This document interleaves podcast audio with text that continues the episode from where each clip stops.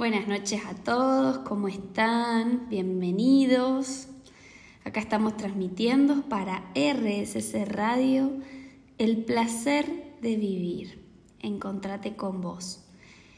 En este programa les voy a traer 10 actitudes, ¿sí? Que realmente desgastan nuestra energía. Porque recordemos que realmente existen actitudes, conductas, ¿sí? Que nos roban nuestra energía, pero desviándola realmente hacia preocupaciones y a estados negativos que nos hacen sentir realmente mal. Así que es un poco traerlas para que la podamos llevar a la conciencia y frenar cuando realmente veamos que nos están perjudicando, ¿sí? Porque recordemos que los seres humanos somos entes de energía y la energía es el motor que nos permite trabajar con motivación, nos permite aprovechar al máximo todas las oportunidades que se nos presentan en la vida, porque realmente la energía es lo que nos impulsa a hacer. Entonces, hoy día, como les dije, voy a traer 10 conductas no va a ser un programa muy extenso, pero yo creo que sí necesario para, como les traje recién, la toma de conciencia. Así que voy a empezar por la primera, que es vivir anidando el pasado. Creo que una frase que menciono muchísimo. El pasado no es para anidar, no es para quedarse ahí, es para aprender de él, es para crecer para no repetir lo mismo, para resignificar, para reinterpretar. Desde mi lugar, traerles que vivir anidando en el pasado, para mí significa que estamos constantemente reviviendo eventos, situaciones o emociones, ¿sí? Que ya han ocurrido y que ya no se pueden cambiar. Este pensamiento constante solo logra eh, gastar nuestra energía mental, nuestra energía emocional impidiéndonos avanzar y disfrutar de lo importante, del presente. Entonces cuando vivimos anclados en el pasado, estamos perdiendo realmente la oportunidad de aprender de nuestras experiencias, la oportunidad de crecer como personas. Además, y no mucho menos importante, vivir del pasado, o mejor dicho, en el pasado, puede generar sentimientos de tristeza, de arrepentimiento, de resentimiento o también de nostalgia, porque nos alejan de experimentar la felicidad, de experimentar la plenitud en el presente. Entonces es importante recordar que el pasado ya no se puede cambiar como les traje recién y lo único que podemos controlar es el presente. Y acá yo digo controlar, pero algunas conductas del presente, lo que se refiere a nosotros, ¿sí? Pero eso ya lo vamos a hablar más adelante. Entonces podemos controlar el presente y nuestras acciones futuras, pero no el pasado. Y realmente para evitar vivir anclados en el pasado es fundamental practicar la aceptación. ¿Y saben qué más? No menor, el perdón. Aceptar lo que ya pasó, que ya como les dije no podemos cambiarlo, y perdonarnos ya sea a nosotros mismos y a los demás por los errores cometidos, para realmente poder soltar ese peso emocional y avanzar por la vida con mayor libertad. Entonces, una de las actitudes que les traigo que desgastan nuestra energía es el vivir anclado en el pasado. Vamos a la segunda. Recordemos que les voy a traer 10 que es preocuparse demasiado. Muchas de nuestras preocupaciones son por acontecimientos anticipados. ¿Y realmente tiene sentido angustiarse por lo que todavía no ha ocurrido? Es una pregunta que les hago para, para que realmente reflexionemos juntos. Porque la preocupación roba gran parte de nuestra energía porque empleamos mucho tiempo pensando en lo que ocurrirá cuando aún no ha sucedido. Y acá me gustaría traerles que hay dos tipos de preocupaciones. las que uno puede hacer algo al respecto y las que no, que no podemos hacer nada. Esto es, ¿para qué se los traigo? Para que realmente entendamos que no hay que perder tiempo con las segundas, con esas preocupaciones que realmente no están bajo nuestro control. ¿Sí? La tercera actitud que les traigo es la falta de límites. ¿Por qué nos cuesta tanto decir no? Realmente son muchas las personas acostumbradas a ceder, a hacer las cosas para agradar. Personas que frecuentemente temen decir que no, por llevar realmente la contraria o por pensar que van a parecer egoístas, ¿sí? Y en este sentido, decir constantemente sí provoca que tengamos tiempo para todos, pero ¿saben qué? Para todos menos para nosotros. Porque realmente nos olvidamos de nosotros por complacer al otro. Nos sentimos agobiados por estar ocupados haciendo cosas por los demás, dejando realmente en segundo plano nuestras necesidades, nuestros deseos y realmente no expresar o realmente omitir nuestras ideas, nuestras opiniones, nuestras necesidades, nos lleva muchas veces a acumular emociones no funcionales. Por ejemplo, frustración, enojo, tristeza. ¿Y por qué lo traigo? Porque realmente estas emociones no funcionales, que a veces, por supuesto, toda emoción puede ser funcional o no funcional, pero cuando no podemos poner límites, son realmente no funcionales, porque no somos coherentes con lo que realmente elegimos y sentimos para nuestra vida. Entonces, si quiero decir que no, pero digo que sí, no soy coherente con lo que siento, con lo que elijo. Y esto, para hacerlo más claro, provoca emociones de frustración, de enojo conmigo mismo, que nos provocan gran desgaste de energía, tanto mental como emocional. Entonces es fundamental aprender a decir no, aprender a decir basta Creo que son varios, varios, varios los programas que lo traigo, pero de verdad que, es un antes y un después vivir la vida que uno elige. Viví muchos años de ese lado, desde el lado sumisa, eh, queriendo complacer al otro y teniéndome totalmente olvidada. Entonces, hoy día les digo que va a costar, porque por supuesto que estamos acostumbrados a decir todo el tiempo que sí, pero una vez que, que realmente nuestro cerebro toma como hábito el no, lo hace parte de nosotros, es súper, súper sano. Porque como les traje recién, vivimos en coherencia con nosotros mismos. Bueno, ahora vamos a un pequeño corte y ya regresamos con mucho más. Regresamos al placer de vivir ya hemos visto tres de las diez conductas que les traje hoy día y para avanzar eh, vamos a seguir con la dificultad para pedir ayuda. Muchas veces, ya sea por miedo de ser percibidos como débiles, como incapaces, ocultamos eh, nuestros problemas y mantenemos una fachada de fortaleza, llamémoslo así. Y lo que realmente no tenemos en cuenta es la gran cantidad de energía que utilizamos para mantener esa fachada. ¿Y saben qué no tenemos en cuenta acá? Que declarar ignorancia, es decir, no lo sé, abre un mundo de aprendizajes. Para mí es fundamental declarar ignorancia, pedir ayuda, porque realmente no pedir ayuda puede llevarnos a perder oportunidades como les traigo de aprendizaje y de crecimiento. Nadie va a saber todo acerca de la vida.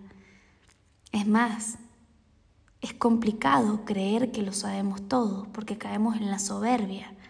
Entonces, humildad. Solo sé que no sé nada. Es una frase que yo amo porque realmente me hace más humana, me hace entender que hay cosas en las que yo puedo tener habilidad para manejarlas, ya sea porque las he estudiado, pero hay cosas que no. Entonces, qué importante es pedir ayuda cuando la necesitemos, porque cuando no lo hacemos, estamos realmente renunciando a la posibilidad de recibir apoyo, de recibir consejos y de recibir nuevos conocimientos. Porque recordemos que al interactuar con un otro aprendemos de él. Eh, así que bueno, es traerle eso de que declarar ignorancia, no lo sé, o pedir ayuda, es una gran oportunidad para aprender, para crecer. Eh, otra de las, de las actitudes que realmente desgastan nuestra energía es ver constantemente el lado negativo de los acontecimientos. Es centrarse en lo negativo en cada una de las acciones que hacemos diariamente. Y centrarnos en esto nos roba realmente la oportunidad de disfrutar y de apreciar las cosas positivas de la vida. Si todo lo teñimos de negro, difícilmente veamos lo bonito. Entonces, si piensas en el lado, llamémoslo así, negativo de las cosas, probablemente algo podrá salir mal al tener este tipo de actitud negativa. Entonces es una invitación también a ver y a valorar más lo simple. ¿Sí? Es como traía Us eh, el programa anterior cuando hablamos de depresión. Eh, vamos a un evento y capaz que fue mínimo lo que no nos gustó de ese cumpleaños, de ese evento. Pero al preguntarnos a otra persona cómo te fue, destacamos lo negativo y nos olvidamos de todo lo lindo vivido. Entonces es eso, es tratar de ver lo bonito de la vida. Ya avanzando hacia la sexta actitud que realmente desgasta nuestra energía, voy a traerles el sentirse culpable. ¡Wow! Recordemos que la culpa es un sentimiento que surge cuando creemos que hemos hecho algo mal o que hemos causado daño a alguien. Este sentimiento puede ser muy, pero muy desgastante. Y para liberarnos de este desgaste es importante aprender a manejar y a superar la, la culpabilidad de manera saludable. Esto realmente implica hacerse responsable de nuestros errores, pedir perdón si es necesario y aprender, aprender de las experiencias para no repetir lo mismo en un futuro. También es importante aprender a perdonarnos a nosotros mismos y no aferrarnos al pasado, como les traje en el primer bloque, porque todos cometemos errores somos humanos, no lo olvidemos. Y lo importante es aprender de ellos y crecer, crecer como persona. La séptima conducta es vivir en la queja. La queja utilizada en ciertas ocasiones es un modo de descarga, es como una válvula de escape con lo que realmente nos está ocurriendo nos desahogamos en cierta manera. Ahora bien, cuando realmente nos aferramos a ella, agotamos mucha, mucha de nuestra energía. Cuando vivimos constantemente en la queja. Entonces, la invitación desde mi lugar es que en vez de habitar la queja, ocupemos nuestro tiempo, nuestra energía en buscar soluciones que nos permitan superar las dificultades y alcanzar nuestros objetivos. Eh, tanto quejarse como escuchar insistentemente las quejas del otro son ambas situaciones que nos roban energía emocional. Y para mí lo bueno es saber que todos nos quejamos. Es normal quejarse, como les traje recién, como manera de desahogarnos, ¿sí? Pero a veces la queja se vuelve un hábito y es ahí donde yo tengo que poner el parate, el stop. se vuelve realmente una forma de vida. Y muchas veces eh, tener esto como hábito nos provoca que tengamos una actitud de impotencia, que demos vueltas y vueltas sobre el mismo problema sin hacer algo efectivo para solucionarlo. Entonces, si te encontrás constantemente habitando la queja, evalúate. ¿De qué realmente te tenés que hacer cargo? Y acá les traigo la octava actitud que desgasta nuestra energía, que está también muy relacionada con todas, ¿sí? Todas están relacionadas con todas, pero es procrastinar. Recordemos que la procrastinación es el acto de posponer tareas o responsabilidades, ya sea ¿sí? para realizar actividades menos importantes o simplemente para no hacer nada. ¿sí? Eh, aunque pueda parecer una forma de descanso, en realidad nos produce un gran desgaste de energía. Cuando procrastinamos, nuestra mente se encuentra constantemente recordándonos las tareas pendientes, lo que genera un estado terrible de estrés.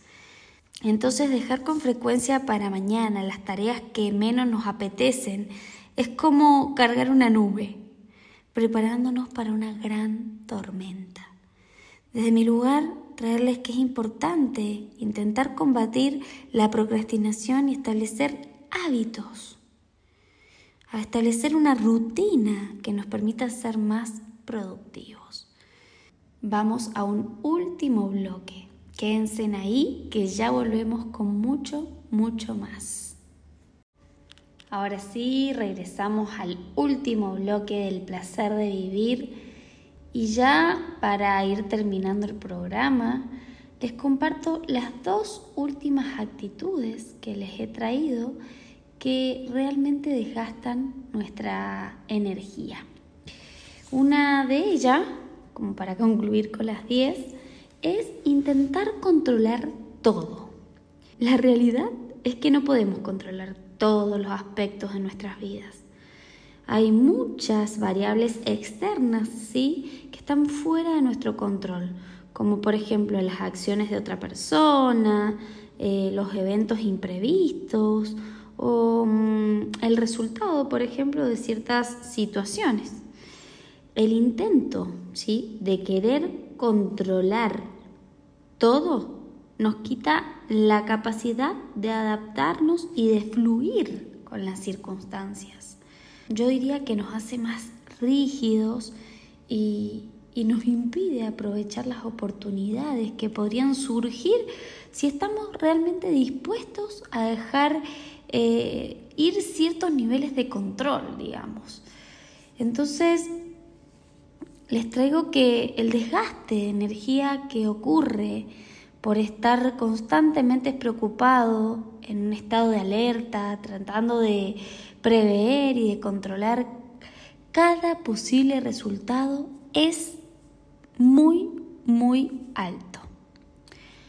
Recordemos que este programa lo he hecho más que nada para la toma de conciencia y frenar. Frenar cuando realmente nos estemos dando cuenta de que estemos atravesando por estas actitudes que no nos están siendo funcionales, ya que nos consumen de nuestra energía.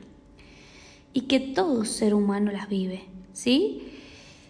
Volviendo, eh, querer controlar todo nos impide estar presente y disfrutar del momento, porque estamos constantemente pensando en el futuro y en cómo mantener el control, que como les dije recién, no lo tenemos. Por lo tanto, me resulta importante que recuerden que no podemos controlar todo y que está bien dejar ir y confiar en el proceso de la vida.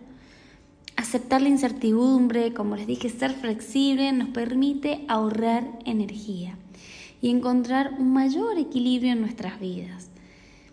Entonces, en lugar de intentar controlar todo, podemos enfocarnos en los aspectos que sí podemos controlar. ¿Cuáles son? Por ejemplo, nuestras acciones, nuestras actitudes, nuestras respuestas emocionales. El resto simplemente debemos aprender a dejarlo ir. Y ya para terminar, porque ya es la última actitud que les traigo, es buscar permanentemente la aprobación del otro. ¿Y qué les digo acá? Muy sinceramente, en lugar de invertir tiempo en mirar al otro para complacerlo y buscar su aprobación, te invito a que realmente inviertas tiempo en explorarte a vos mismo, en explorar y buscar realmente quién sos y quién elegís ser después de esa búsqueda. Porque realmente complacer a los demás lo único que provoca es perder tiempo. Las personas te aceptan o no te aceptan. Y a veces por razones que escapan totalmente de nuestro control. Entonces, no vale la pena empeñar realmente nuestros esfuerzos en eso, ¿sí? Y para cerrar el programa, me gustaría traerles que las situaciones que nos roban energía emocional únicamente están ahí para distraernos de lo importante. ¿Escucharon bien? Distraernos de lo importante, de lo que nos enriquece. Entonces la invitación es que aprendamos a identificarlas para evitarlas, porque la vida vale mucho. Tu tiempo también lo vale.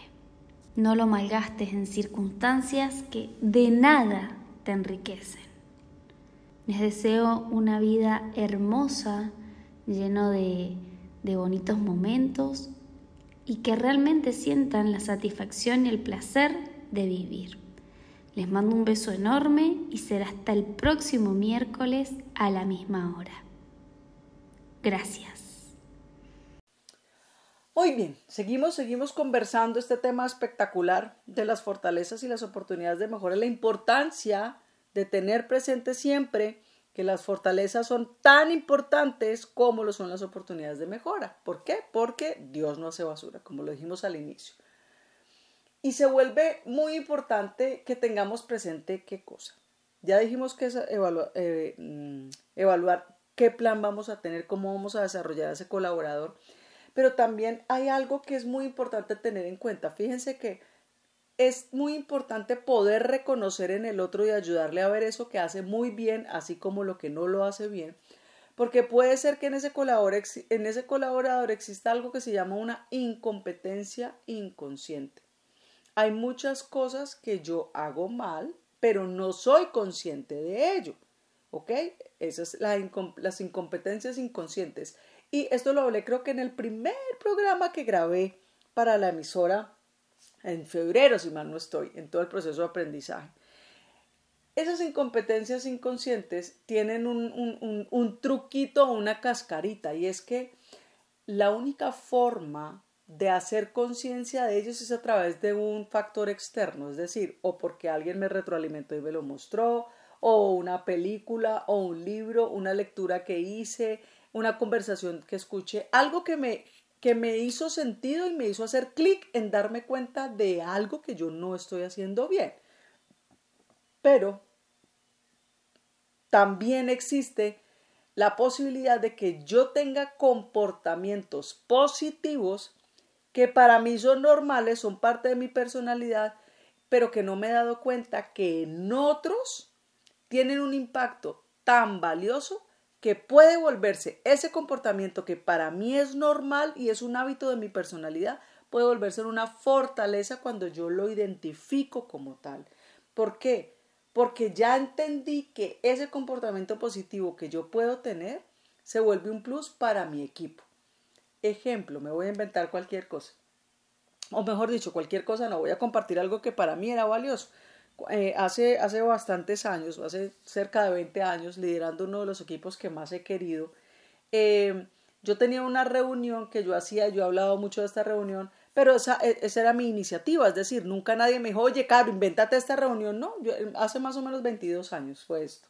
Y yo tenía una reunión que yo hacía de reunión de equivocaciones en ese momento, como les digo, nadie me contó, me explicó, me dijo, oye, esto te puede servir. No, simplemente dentro de mi estilo de personalidad está eso.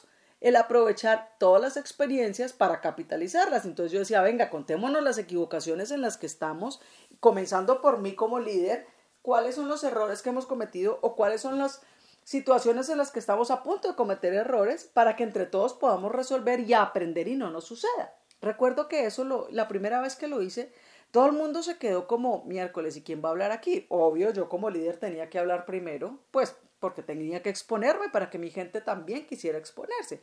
Finalmente yo iba a estar hablando de equivocaciones. Y resulta que, oh sorpresa, después de esa reunión, hicimos quizás a las dos semanas un una reunión del grupo primario y mi equipo me dijo, Caro, ¿cuándo vamos a volver a hacer esa reunión? Y yo, ¿cuál reunión? En la que tú contaste las equivocaciones, ¿te acuerdas? Y que nosotros también contamos. Y, y yo, a mí, simplemente para mí era normal. Y dije, claro, ¿por qué? qué? ¿Qué pasó con esa reunión? No, es que mira, fue buenísima porque a partir de esa reunión, fíjate que nos dimos cuenta que estamos haciendo mal tal cosa, fulano me dio claves de cómo mejorar en esto que yo estaba teniendo esta equivocación, este otro me dijo que, que él le había cometido ya ese error, pero que entonces pilas y me dio también como unos tips para que yo no lo fuera a cometer. Entonces me di cuenta que lo que para mí en ese momento fue simplemente una estrategia que se me ocurrió y que era, pero era parte de mi estilo de liderazgo, y ese día la quise plasmar, se me volvió un plus. Y hoy en día, 22, 24 años después de eso, créanme, es una de las reuniones que yo predico y practico. Y a todos mis clientes les digo, esta tiene que ser una reunión crucial. ¿Por qué? Porque llevo más de 20 años viendo el resultado positivo. Cuando un líder está bien enchufado y entiende que una oportunidad de mejora acompañado de una buena fortaleza son oro en polvo, no lo suelta. Es una de las mejores herramientas. Cuando usted lo utiliza para manipular a la gente y caerles y caerles lance en restre, no, ahí está perdiendo su tiempo y ahí usted no está haciendo liderazgo, usted está haciendo una persecución y usted quiere hacer, eso es una mataciña. No es por ese lado. Pero cuando usted genuinamente quiere de verdad darse cuenta de cuáles son las equivocaciones y las dificultades que el equipo está teniendo, entonces esta reunión es para usted. Ahora, ¿Qué requiere? Sí, mucho control suyo como líder porque le van a contar cosas que usted puede estar diciendo, miércoles, pero este personaje, ¿cómo es que está en esto? O sea, ¿cómo, es que está cometiendo estas equivocaciones? ¿Cómo, ¿Cómo se les están yendo las luces de esta forma?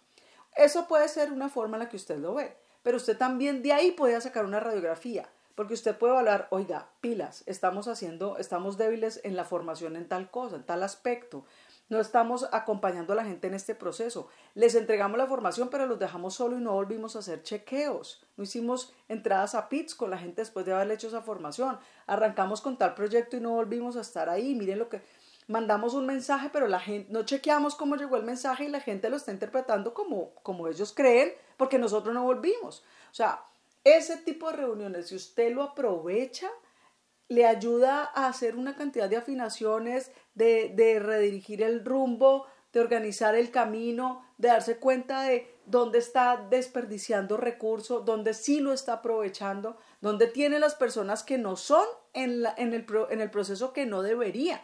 Y gente que debería estar, que sí debería estar, no la tiene ahí. Entonces, fíjense que tanto la fortaleza como la oportunidad de mejora son indispensables porque es con las fortalezas que usted coge todas esas oportunidades de mejor y las trabaja. ¿Y qué pasa cuando usted las trabaja? Pues que usted hizo magia, usted hizo, no fue alquimista, porque convirtió esa oportunidad de mejora, la transformó y la volvió una fortaleza, pero una fortaleza triple A, una fortaleza VIP, una fortaleza oro. ¿Por qué? Porque cuando una fortaleza viene de una oportunidad de mejora bien trabajada, le atravesó el cuerpo, le atravesó la piel. Usted vivió y vibró con ese proceso y a usted eso no se le vuelve a olvidar. Muy bien, estamos llegando al último bloque eh, y, y, quiero hacer un pequeño resumen, pensémoslo. Estamos hablando de Dios no hace basura, es decir, todos tenemos cosas buenas y cosas no tan buenas. Entonces, primero, ser capaces de identificar nuestra luz y nuestra sombra es decir, nuestras fortalezas y nuestras oportunidades de mejora. Ser capaces de acompañar a nuestros colaboradores en el proceso de crecimiento, tanto para desarrollo de sus fortalezas y mejora de ellas, así como para trabajar en sus oportunidades de mejora. Y somos, debemos ser parte activa de ese proceso. Poder tener claro que es aquello en lo que yo sí estoy haciendo, que sí estoy haciendo muy bien y aquello en lo que definitivamente no. Y cómo se lo voy a compartir a mi colaborador. Identificar estrategias que me permitan hacer la diferencia con mis colaboradores para poderlos ayudar a que se centren en que tanto oportunidad de mejora como fortaleza son importantes para su desarrollo y el desarrollo del equipo y por ende el, desarrollo y el resultado de la organización. Y por último, me gusta hacer esta comparación que la puse en mi historia. Nuevamente los invito a que la escuchen en Instagram, la encuentran en LinkedIn, también en YouTube. Y es, las fortalezas son como una caja de herramientas. Pero si tú no sabes dónde tienes la caja, ni para qué puedes usar cada herramienta, es como si no la tuvieras. Si yo no tengo mi luz clara, no tengo cómo identificar y trabajar en mi sombra. Y si yo no reconozco mi sombra, pues no voy a poder saber con qué parte de mi luz es que la voy a trabajar. Espero que esta noche este programa haya sido de aporte para ustedes. Ya saben, compártanlo, escríbanme, cuéntenme qué opinan. Eh, me encuentran en mis redes como arroba carolina-velázquez-montoya. Me encuentran por Instagram, por LinkedIn, por YouTube y por TikTok. Les mando un abrazo muy, muy fuerte y nos escuchamos en la radio dentro de ocho días.